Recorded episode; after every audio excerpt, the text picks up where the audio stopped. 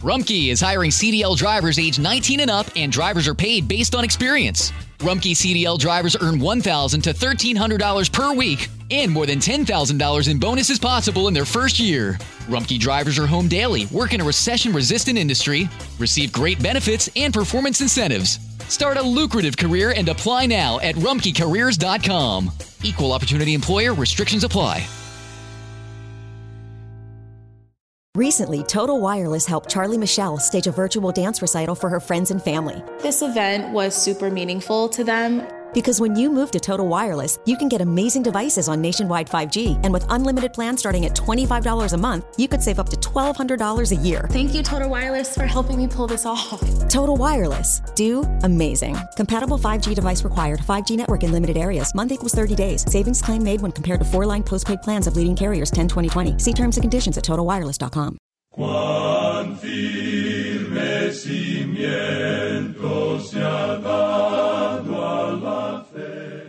A través de la Biblia, un análisis de la Biblia libro por libro que le ayudará a crecer espiritualmente. Estos estudios fueron diseñados por el doctor J. Vernon McGee. Acompáñenos en este fascinante recorrido a través de la Biblia.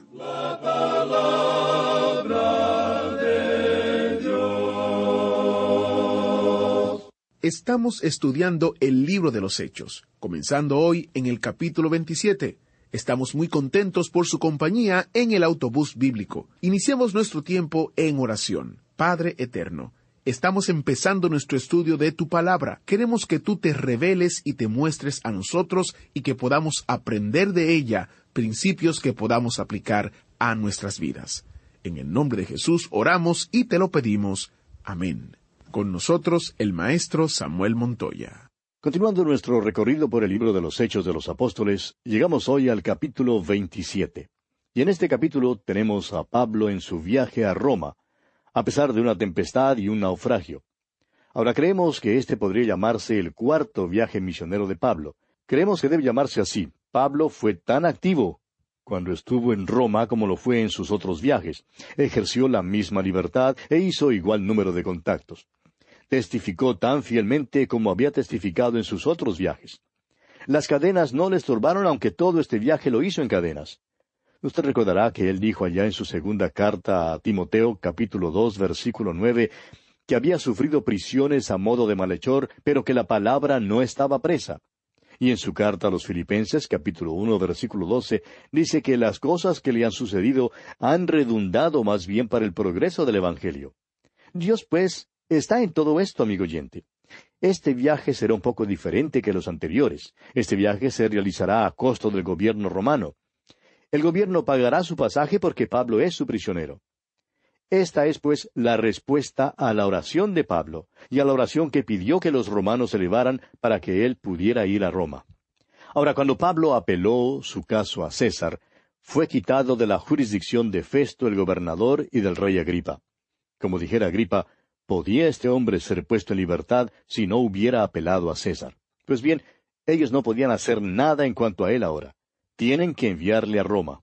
En el capítulo 27 de los Hechos tenemos el relato de ese viaje a Roma. Lo que tenemos aquí podría llamarse el diario de navegación.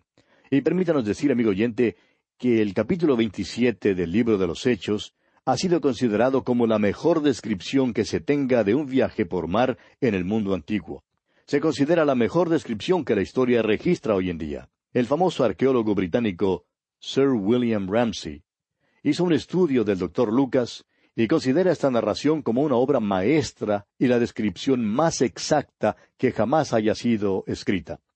De modo que todo indica que hemos llegado a otro gran capítulo de la Biblia. Si usted ha estudiado el latín, quizá pueda recordar el relato de la construcción de un puente. Ese siempre ha sido un pasaje que resalta en la memoria de todos los que han estudiado el latín. La razón para eso es que el pasaje tiene tantas nuevas palabras latinas, palabras que casi no aparecen en otros escritos latinos. Esto es porque estas palabras son técnicas y tienen que ver con la construcción de un puente. En realidad, este capítulo de los Hechos corresponde a una situación similar en cuanto al idioma griego. Hay muchos términos técnicos que el doctor Lucas usa para describir este viaje. Hay muchos términos que tienen que ver con el mar y con la navegación. Vamos entonces a salir ahora con el apóstol Pablo. Vamos a hacer un viaje por mar hacia Roma. Tenemos el diario del viaje aquí en este capítulo 27 y esperamos que usted se esté gozando de estos viajes que estamos haciendo en este libro de los Hechos. Leamos pues el primer versículo de este capítulo 27. Cuando se decidió que habíamos de navegar para Italia, entregaron a Pablo y a algunos otros presos a un centurión llamado Julio de la compañía Augusta. Este es el principio del viaje a Italia. Pablo, junto con los demás presos, es entregado al cuidado del centurión Julio. Ahora creemos que es cierto que Pablo era el único de los presos que era ciudadano romano. Los otros eran criminales que probablemente habían sido enviados a Roma para su ejecución. Muchos de ellos llegarían a ser gladiadores y servirían de comida para las fieras. En aquel entonces había una corriente continua de seres humanos de todas partes del imperio que era entregada a la alimentación de este vicio público en el Coliseo de Roma. Estos presos, pues, eran hombres completamente desesperanzados. ¿Qué oportunidad tuvo Pablo para traer el Evangelio de esperanza a esta clase de hombres? Usted recordará que el Señor mismo dijo que uno de los motivos de su venida era para poner en libertad a los suprimidos. Serían puestos en libertad espiritualmente, es decir, librados de sus pecados y de su culpa. Nos imaginamos que este centurión Julio era un pagano muy cortés. Veremos más tarde en la narración que se porta muy cortésmente con Pablo.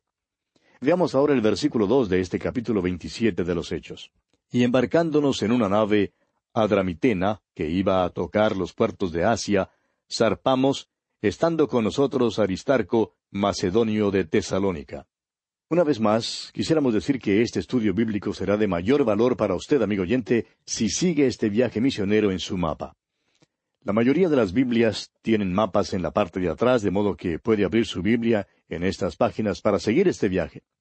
Ahora, fíjese usted que su rumbo ahora es paralelo a la costa de Israel. En otras palabras, no navegan al mar profundo desde el punto de embarcación para luego llegar a Roma. La nave costea a Israel y dice en el versículo tres, al otro día llegamos a Sidón. Y Julio, tratando humanamente a Pablo, le permitió que fuese a los amigos para ser atendido por ellos. Tiro y Sidón estaban en la costa de Fenicia, en lo que ahora es el país de el Líbano. Ahora fíjese usted en la libertad que se le da al apóstol Pablo. Creemos que aquí tenemos a un oficial romano al cual Pablo alcanzó con el Evangelio. Su trato para con Pablo fue atento y humano. Y veremos que acudió en ayuda de Pablo a través de todo el viaje. Leamos ahora los versículos cuatro y cinco de este capítulo veintisiete de los Hechos y haciéndonos a la vela desde allí, navegamos a Sotavento de Chipre, porque los vientos eran contrarios.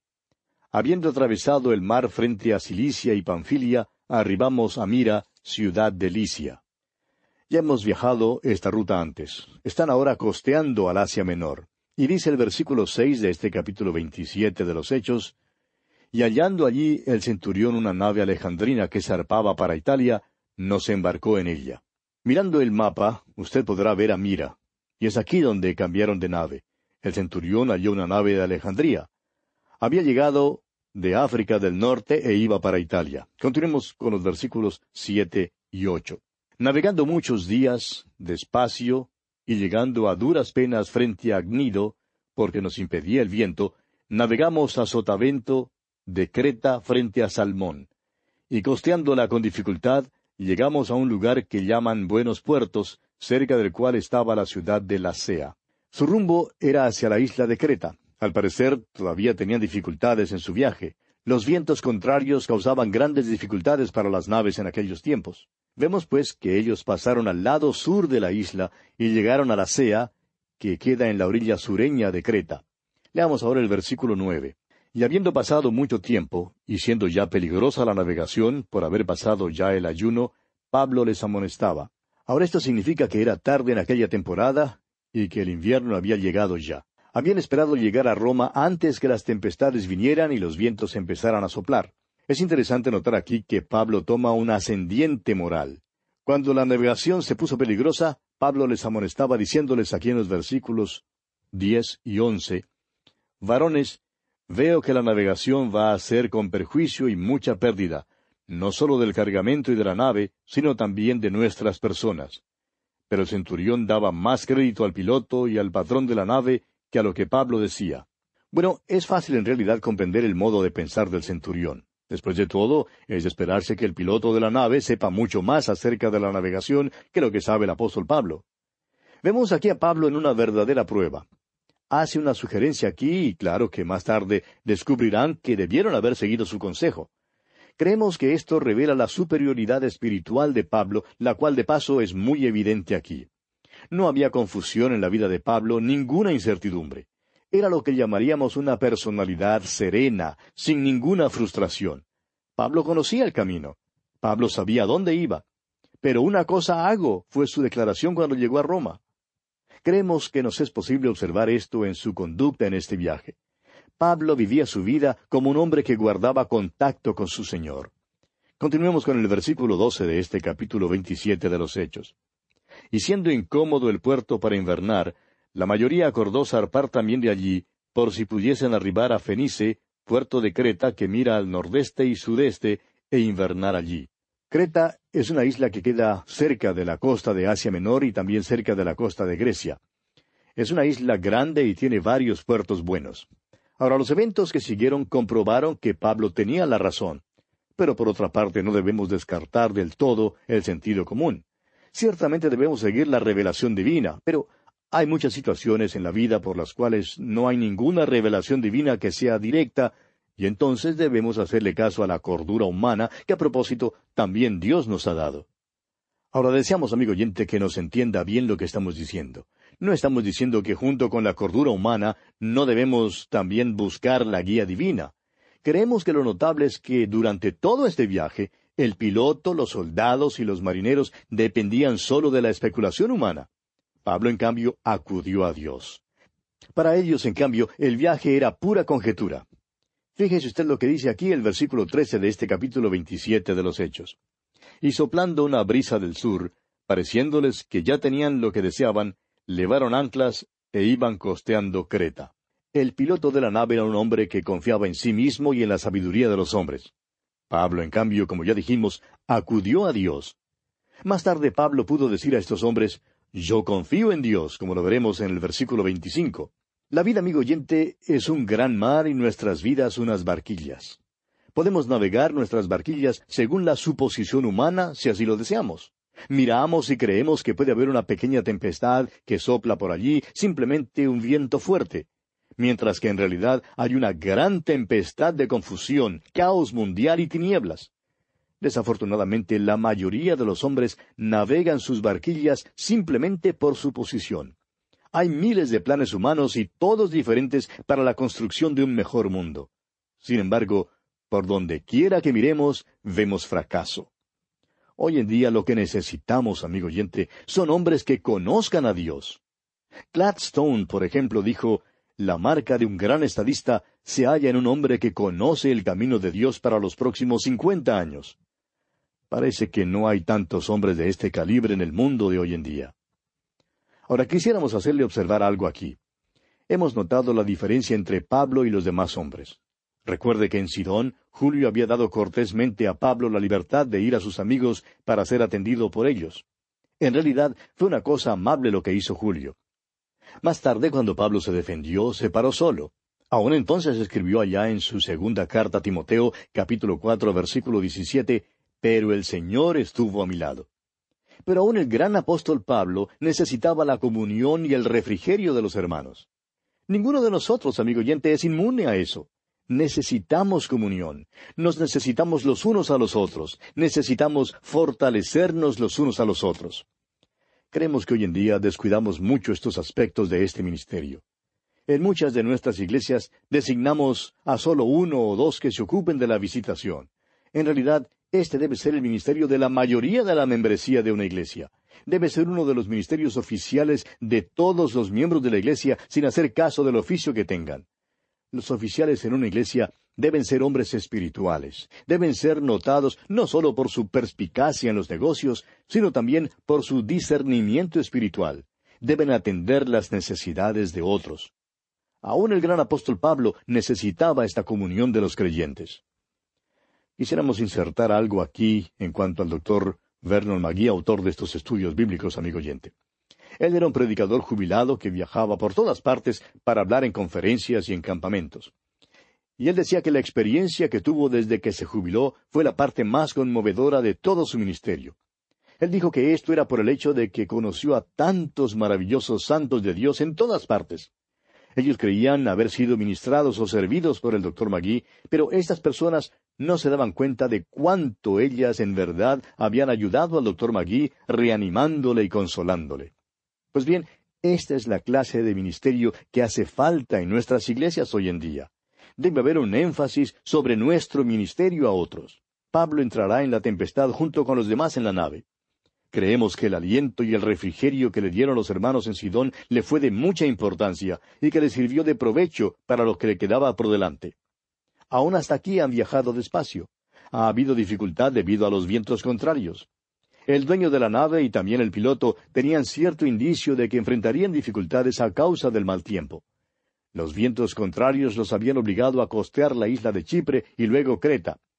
Pablo creía que debían pasar el invierno en el puerto de Creta. Veamos, pues, lo que ocurre aquí en el versículo catorce de este capítulo veintisiete de los Hechos.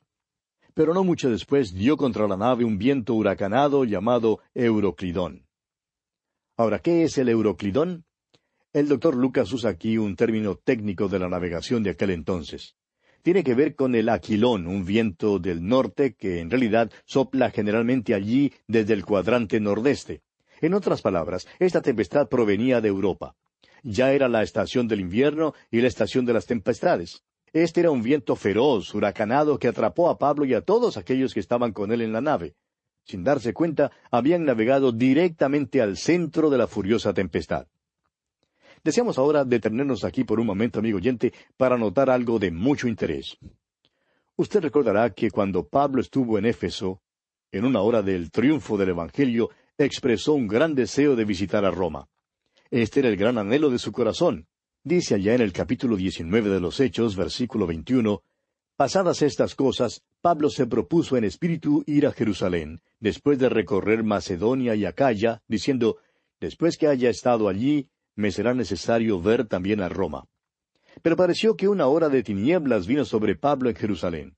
Le pareció que ya nunca podría ver a Roma.